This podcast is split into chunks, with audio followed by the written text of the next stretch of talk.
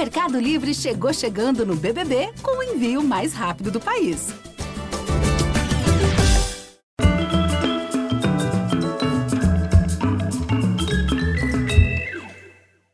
Olá, bem-vindos. Hoje a gente pode dizer que a nossa conversa.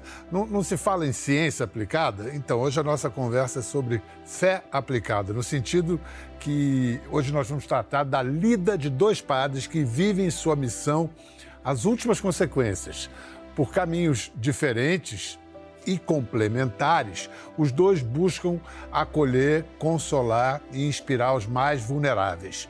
Um é um comunicador de excelência e que se elevou pela música e palavras em reflexão compartilhada. Tem uma centena de livros, milhares de músicas.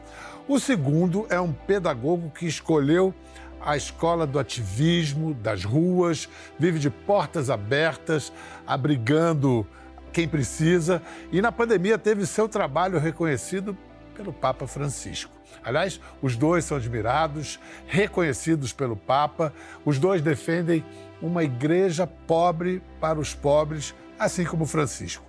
Padre Zezinho e Padre Júlio Lancelotti. Uma honra, um prazer.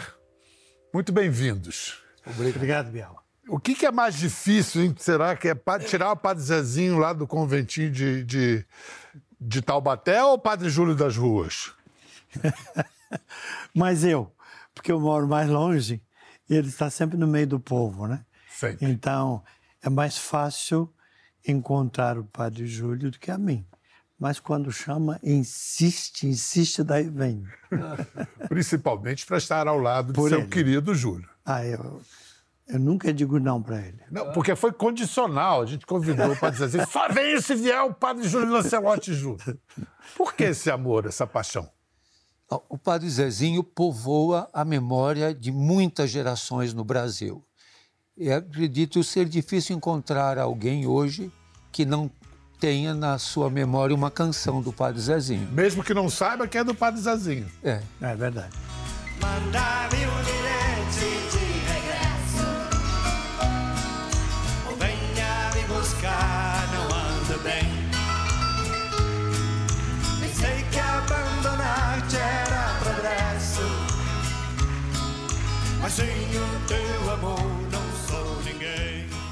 O povo canta essas canções. E também eh, nós tivemos uma ligação muito forte através de um bispo muito querido, Dom Luciano Pedro Mendes de Almeida, que foi secretário e presidente da CNBB, que pediu ao padre Zezinho que fizesse um canto para a pastoral do menor. Em 1987, quando da campanha da fraternidade sobre a questão das crianças e adolescentes. E aí o Padre Zezinho sabe contar bem essa história de um canto que se, chamava, que se chama Menores Abandonados. A frase foi dele. Qual? Foi a canção chama-se Menores Abandonados. Alguém os abandonou. Mas a censura pegou no foi, pé. Foi na época, foi. Isso em que ano a 87. A censura ainda... Aí... Bom, mas aí a censura eclesiástica. Não, não. A censura... Censura do, federal? Do... Não, é que a música foi também um pouco antes, depois. Depois é que foi é, a censura acabou em 85. É, não, em, mas ainda. Em é. conversa. É. De vez em quando olhava os títulos ainda. Então a letra, a letra mexia com. mexe até hoje, com os políticos, né? É. alguém abandonou. Então, menores abandonados, alguém os abandonou, pequenos e mal amados, o progresso, o não usa, o mas era o sistema. O sistema. É, isso que teve que mudar. O, o, o sistema reagiu. Foi. O sistema reagiu e teve que mudar o progresso. A editora não pôde fazer a palavra sistema. Trocou teve... a palavra sistema pela palavra progresso que não são exatamente sinônimos. Não, né? não são. Mas é, é, era uma forma de não culpabilizar, de certa forma, o que realmente acontece. Mas um até sistema... hoje, se ah, você ah, olhar os políticos, eles não gostam de algumas coisas que mexem com o seu partido, né? Então... Principalmente vocês, né, padres, é. que têm uma influência muito grande sobre o, o espírito, a alma e o estado de ânimo é. das pessoas, né? E... Mas pelo menos hoje você não tem que sair do país, né? Não. Na época eu saí por sete meses porque estava difícil continuar a pregar. Eu era vigiado o tempo todo. Mas, Mas isso, isso também... no governo Geisel? No, o, o Geisel é que salvou. Ele, ele permitiu, pode voltar. Foi antes. Ah, mandou um recadinho, agora pode voltar. Sim, para Dom Paulo. Pode voltar, não vai haver mais prisão. Tinham prendido muitos. Então, e eu estava na mira, porque eu defendi em Belo Horizonte, na época, o direito de votar para os jovens. Aquilo foi longe. Que grave, hein? Na época. que coisa. Na época. E não. hoje, Padre Júlio, o ativismo social ainda sofre censura? Sofre. É, de que acho... parte? De onde? Eu acredito que da, da, parte onde concentra muitas vezes o poder. A morte da Marielle Franco é muito recente. A morte de indígenas é, nós estamos, continuamos assistindo. É, você veja a situação do trabalho análogo ao trabalho escravo, que ainda é presente no Brasil. Então, é uma situação é, de uma luta muito grande. Mas, no seu caso, é, reprimendas da própria igreja, você sofre? Não, reprimendas eu posso Não sofrer. Mais, né? é, correções. Já sofreu, né? É. Correções. É. Ah, Para mim também tem, mas isso é bom, eu aceito. Sim. É. Afinal, estou numa congregação, estou numa diocese onde eu vou, em que a palavra do bispo pesa. Sim. Então, é, então não vou é, eu Porque contra. uma correção vinda de um posto mais alto na hierarquia... Aceitamos. É mais que uma correção. Sim. E é bom. É uma correção, porque a igreja é uma hierarquia. Nós também temos que ter clareza disso. E tanto o padre Zezinho, quando foi ordenado padre, quanto eu, nós prometemos obediência. Mas... E você é um jornalista, por exemplo, por vocação, você vai buscar notícia e depois comenta, né? A gente é catequista, a gente vai levar notícia, mas para levar, a gente tem que comentar antes, tem que perguntar a quem sabe. E por isso que a gente não ouve só o bispo os teólogos, sociólogos. Mas me perdoe a, a expressão, as, as, vossas costas são quentes, porque lá do topo da hierarquia, quem ligou para. Em 2020, quem ligou para você, padre? Foi o Papa Francisco. Mas eu acredito que o padre Zezinho vai. É, concorda com isso também, ensina isso também. Nós buscamos, sobretudo, a fidelidade no segmento de Jesus. E a fidelidade no segmento de Jesus é conflitiva. O caminho de Jesus, e se perguntar isso para o povo, todo o povo sabe responder. Jesus, diante dos poderosos e dos fracos, ele está do lado de quem?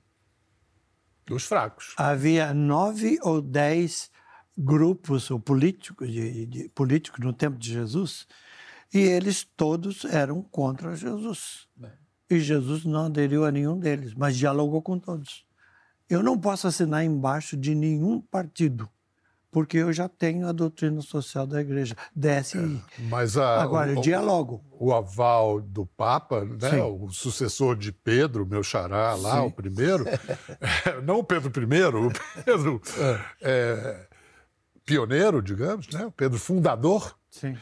É, esse aval deve fortalecer vocês, dar, reforçar a autoridade de vocês. O que o, que, que o, o, o Santo Padre, é, de que, que ele chamou você, Zezinho, quando vocês se encontraram? ele me chamou de biblioteca ambulante. Porque ele sabia dos livros que eu escrevi e das comunicações que eu fazia na TV, no rádio. Então, quando disseram a ele que eu tinha escrito cerca de 100 livros e que eu chegava a 5 milhões de pessoas. Então ele ah, então você é uma biblioteca ambulante. Mas, Mas ele já me conhecia da Argentina, porque nossos padres trabalhavam com ele lá. Uhum. Então ele sabia das minhas canções como Bento XVI também soube, né? Mas é muito Isso impressionante. Papa, 103 isso. livros até agora. Sim. Esse aqui é o mais recente. Sim, esse. Espiritualidade conciliadora, diálogo, perdão e reparação em tempos de ira e confronto. muito oportuna essa reflexão. O Padre Joãozinho até comentou quando eu escrevi o livro e mostrei para ele, já escrevi há um, um ano e meio atrás, ele disse Agora é a hora da conciliação. Ele dizia: a igreja tem que ir para isso, por causa da política e por causa da própria religião e ecumenismo, né? Eu posso discordar totalmente de alguém, mas eu, ele tem direito de falar. Padre Zezinho, me pergunto como é. São mais de 1.800 músicas gravadas. Quer dizer, quando você cria, você tem uma rotina? Quando você cria, quando você escreve, quando você compõe, é parecido com orar? Não, vem. Vem. Eu leio, estudo. Ah, eu tenho, hoje eu estava conversando com o Júlio, uh, eu tenho 30 fontes de consulta diariamente. Quando vou escrever, eu olho para os livros e digo assim. Como, por exemplo, esses livros é, aqui que exemplo, você trouxe? Aí, Cristologia, uh, Vaticano Mensagens, II. discursos e Vaticano, uh, é. documentos Vaticano II. 1965. Que ano? 1965. Paulo VI, então. Sim, 65? na época Sim. foi ele, com ele. Para ser pregador, você não tem que ser doutor, você tem que ser leitor. Uhum. E a leitura faz tudo isto. Ele também. A pessoa conhece o padre Júlio, que cuida do povo de rua, dos machucados, irmã Geraldo também, né? Dos humilhados e ofendidos. É, mas não conhece o padre Júlio que estuda. Mas eu diria que o padre Júlio, além de ler livros, ele sabe ler pessoas, né? Ah, muito. Como é que se faz isso, padre? Não, eu procuro ler os olhos das pessoas e acredito que é um exercício de empatia de se colocar no lugar do outro. Eu encontrei essa semana dois irmãos gêmeos com 21 anos que vieram do trabalho análogo à escravidão e na hora que eu os convidei para almoçar e eles sentaram, eles disseram: Nós nunca sentamos numa mesa para comer. É a primeira vez que, que idade está. eles tinham? 21 anos. E quando eles olharam a comida, eles se encantaram com o alimento, mas eles estavam preocupados e não se serviam porque eles disseram: a gente não sabe comer de garfo. E assim na rua eu convivo com situações muito desafiadoras. Por exemplo, as mulheres trans de rua. As mulheres que não têm acesso a um absorvente higiênico, que não têm água. Nós temos uma cena de um domingo de Ramos é, e você diante de uma mulher trans, ah. acho que é 2015, 14, é, é um a gente pode sim. mostrar? Foi na, na Sexta-feira Santa. Foi na Sexta-feira Santa. É. A Sheila e outros irmãos e irmãs que têm a sua maneira de ser, que tem que ser respeitado.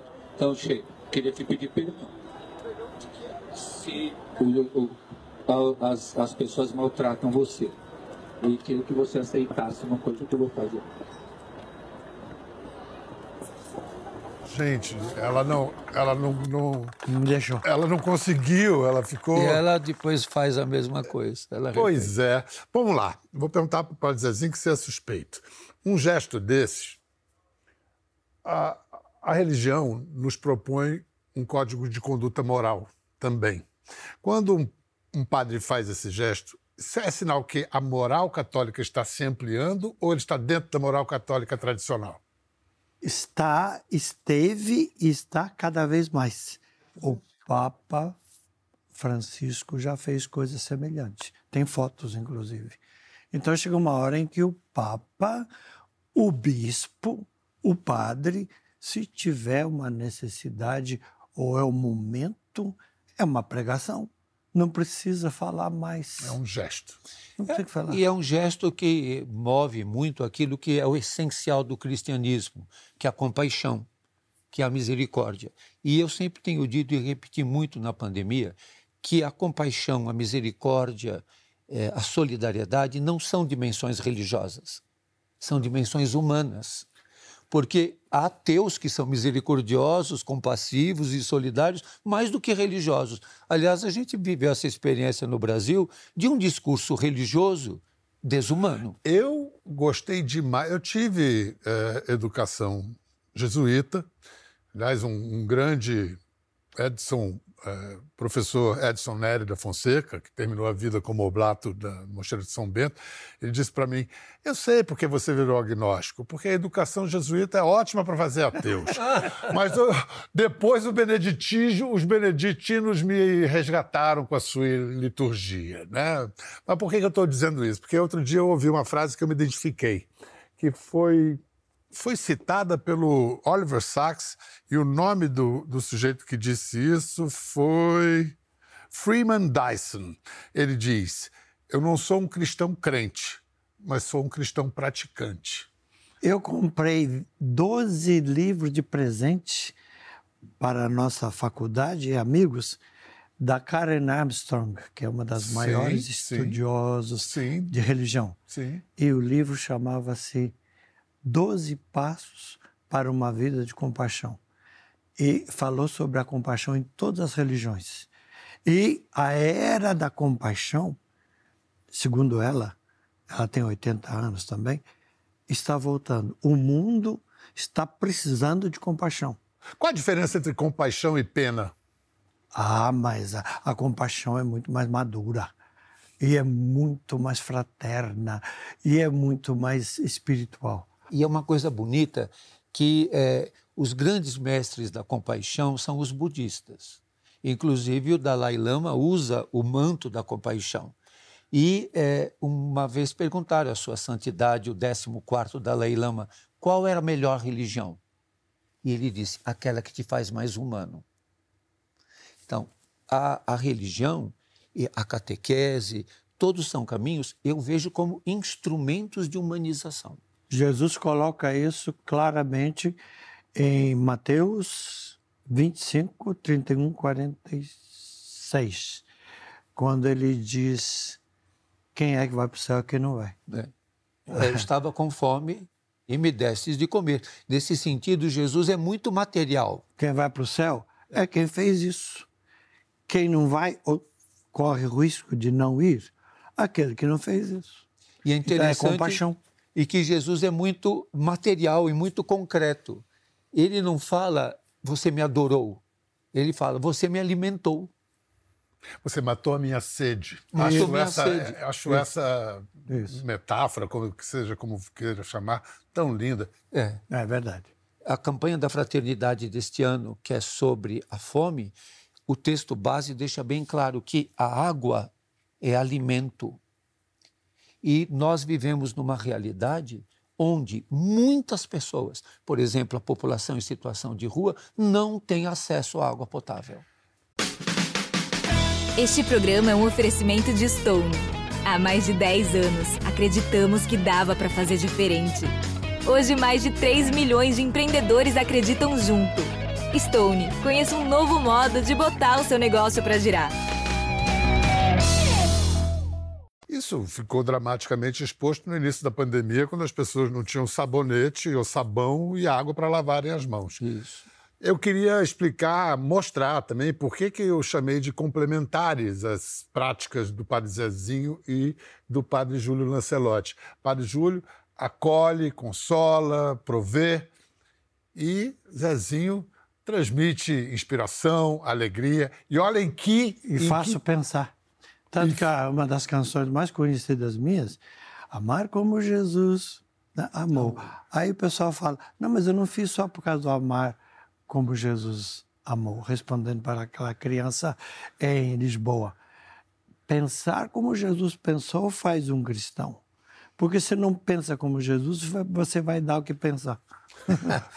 vamos, vamos ver o espetáculo de Padre Zezinho, no Maracanã, 1997.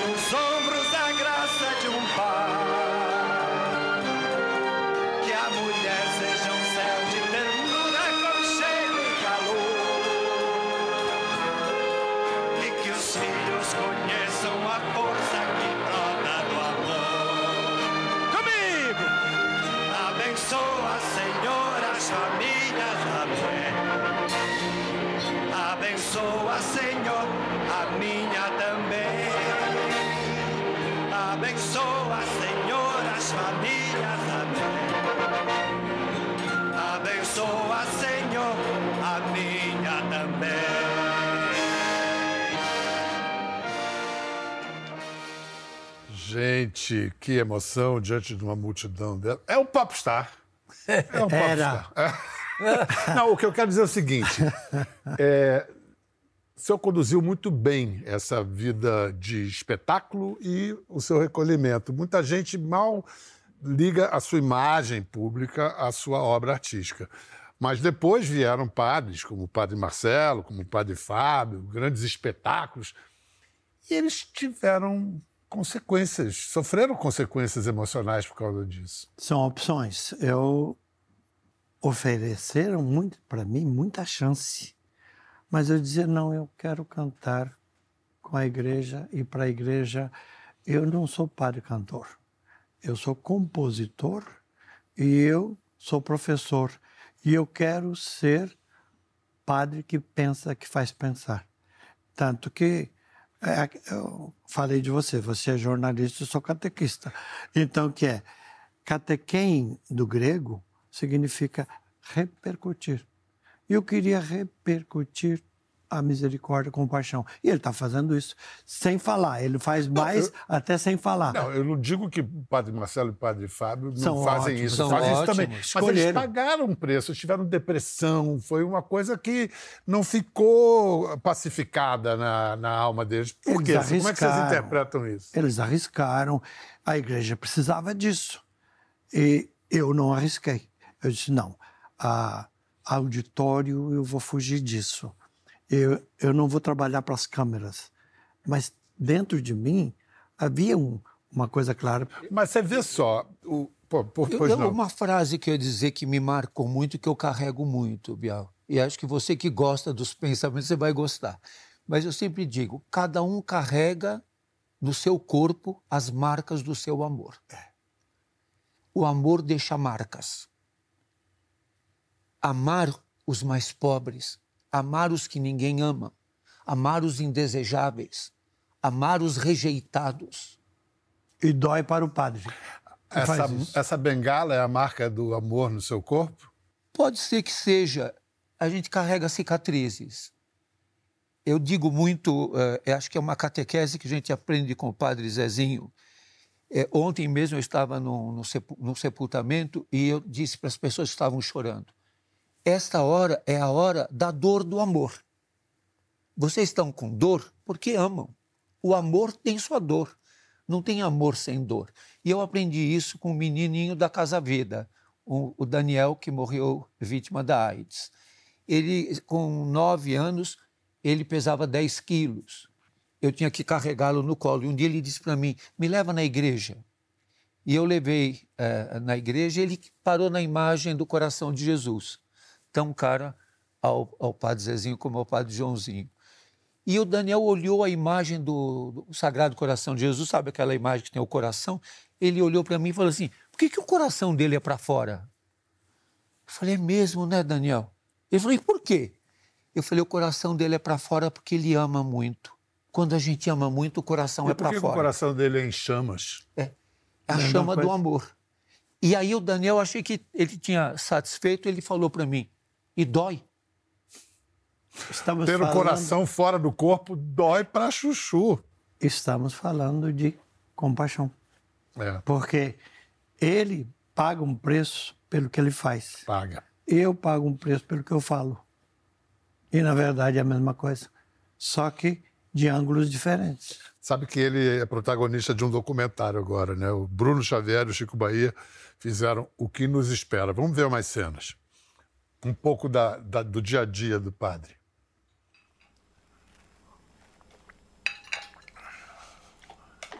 Seu café da manhã, Júlio? É. Isso aí é pro hálito? É pra garganta. Pronto, vamos lá. Isso é em que lugar de São Paulo? É na paróquia. O bairro, para quem não sabe? É na Moca. Pronto, perto da faculdade de São João. É perto da faculdade de São João. Um kit de higiene. Tem alguém olhando por você ali na parede. A, a Dulce. É, mas eu não tenho. Pronto, tchau, Bruno. Mas eu ia pedir um todinho só. Tá, tchau, Bruno. Vê se ela me arranjava uma cesta. Hoje não temos. A gente está esperando chegar. Mas a. É, você fala com ela então. Nós não temos hoje. Filho, não pode parar, viu? Não, aqui não é para mexer, por favor. Vamos lá. Vamos lá. Vamos lá. Vamos lá. Vamos lá. Você viu o que ela disse? Nem parece que é padre. É. Tá achando que padre é moleza, né? Pois é. Então, a gente não pode idealizar ninguém. E na convivência, e eu aprendo muito isso na convivência com as pessoas em situação de rua, você tem que ser autêntico. Você não tem que desempenhar um papel. E assim é no segmento de Jesus, assim é no cristianismo, assim é o teu desafio. Você é você. Você tem teus sentimentos, tuas visões, tuas percepções. É, você se educa. É sempre uma coisa que eu, eu pergunto é isso. A gente sempre pensa que vai evangelizar os outros. Ao contrário, nós temos que saber que eles nos evangelizam. Vamos lá. Agora que você me botou no meio da conversa, você vai me explicar como é que você lida com a incompreensão? Que ela é visível, é presente, que eu tenho que entender e muitas vezes me faz sofrer. Como você Pois lida é. com a sua de jornalista? Eu procuro me, me, me fazer o mais claro possível. Mas eu acabo por me conformar em momentos que eu sou incompreendido. É, é, mataram padres, mataram bispos, mas às vezes esquece que também mataram Jornalistas, jornalistas, gente que lida com a notícia. Então, onde incomoda, sempre vai haver ódio, mas também vai haver gratidão. Uma colega só me fez uma pergunta durante a pandemia e ela ficou tão eh, admirada da minha resposta, ela até chorou. Ela disse: Qual é a tua perspectiva? Eu falei: A minha perspectiva é o fracasso. Eu sei que vou perder. Eu não vou ganhar. Eu estou numa luta onde sempre eu vou perder. Olha a cruz. E por isso gosto muito aquilo que diz o nosso grande eh, educador brasileiro, o Darcy Ribeiro. Tentei alfabetizar o povo brasileiro, não consegui. Tentei estar do lado dos indígenas, não consegui. E o Darcy Ribeiro diz: em tudo que eu lutei, eu fracassei. Mas os meus fracassos são a minha vitória. Bom, adorei você falar de Darcy, filho dileto espiritual e cívico do meu grande herói brasileiro, Marechal Rondon. E aí, quando você fala que você está conformado com a derrota, me lembrei dos arcos do triunfo, da vitória dos gregos. Eram, eles tinham asas, porque a vitória tem asas, a vitória é fugaz, uma hora ela está aqui. A derrota também tem asas. Então, eu acho que a palavra não seria bem resignação nem conformação. Quando a gente diz eu me conformo, quer dizer eu tomo uma nova forma. Conformar não é passividade. Conformar é tomar uma nova forma. Maleabilidade. É, você, na vida, aprende a ter novas formas. Por exemplo, eu não sabia o que era ser padre numa pandemia. Eu tive que aprender. Todos nós. Ninguém sabia o que era ser numa pandemia. Você sabia o que era ser um jornalista? Ou jornalista, ou Então- pai, ou mãe. Você teve que se conformar. Conformar não quer dizer você é, é, se resignou. Não, você tomou uma nova forma. Vem compreender, a palavra vem disso também. Apreender, compreender. Eu vou gerando ao redor até que encontrar, chegar ao núcleo da coisa. E para eu chegar lá, eu tenho que fazer isso. Um Existe outro, o outro, o outro, o outro. Se não houver o outro, não dá para dialogar. E se não existe outro, eh, não dá para falar em derrota, na verdade. A palavra fracasso talvez seja mais forte. É, Ela é, depende do momento, não é? Uma vida de fracasso é só o sujeito escolheu viver o pecado a vida inteira, agredindo, ofendendo. O outro não, o outro é fraco, mas fracasso e fraco. É, pois é. Eu- o que eu procuro é, é- é entender o texto no contexto. Por exemplo, na espiritualidade, uma das frases da Bíblia, eh, do Evangelho de João, que mais me toca é quando Jesus faz as perguntas para o Pedro e pergunta: Pedro, tu me amas? E insiste três vezes e no final Diz que o Pedro entristeceu porque Jesus estava perguntando pela terceira vez. E o Evangelho de João acaba. Ele queria negá-lo três vezes também. É, ele negou três É. vezes e três vezes afirmou o amor. E aí Jesus disse para o Pedro: quando você era jovem, você ia aonde você queria. Quando você se tornar velho, você vai ser levado, cingido por caminhos que você não quer ir.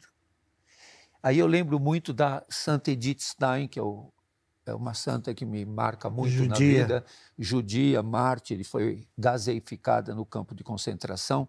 Ela diz uma coisa linda, ela diz: "O amor nos conduz, não sabemos para onde, mas nos conduz". Então nós não sabemos quais são os caminhos do amor. Eu comecei a conviver com a população em Há situação que de ter coragem para se entregar a ele. Mas o amor é assim. É. Um dia um bispo me perguntou: por que, que essas crianças da Casa Vida com AIDS têm que ser teus filhos? Eu falei: acho que porque quando eles estão com diarreia sou eu que limpo, quando eles estão passando mal sou eu que levo no pronto-socorro, quando eles ficam internados eu tenho que ficar lá a noite inteira no, no, no hospital Emílio Ribas. Acho que é por isso. Se o senhor fizer isso também, eles vão te chamar de, de pai. Aquela palavra conciliação tem um re antes. Reconciliar. Reconciliar com o doente, com o homem, povo de rua, Consigo os religiosos. mesmo, reconciliação consigo Isso. mesmo. E, mas E é as- bonito que o igrejas? padre Zezinho fala reconciliação e reparação. E reparação. O que é a reconciliação é a reparação diante do faminto. É que ele coma. É. Eu vou me reconciliar com ele garantindo comida para ele. Como eu vou me reconciliar com uma, uma pessoa que Um está sedenta? desamparado tem que ser reparado antes de se reconciliar.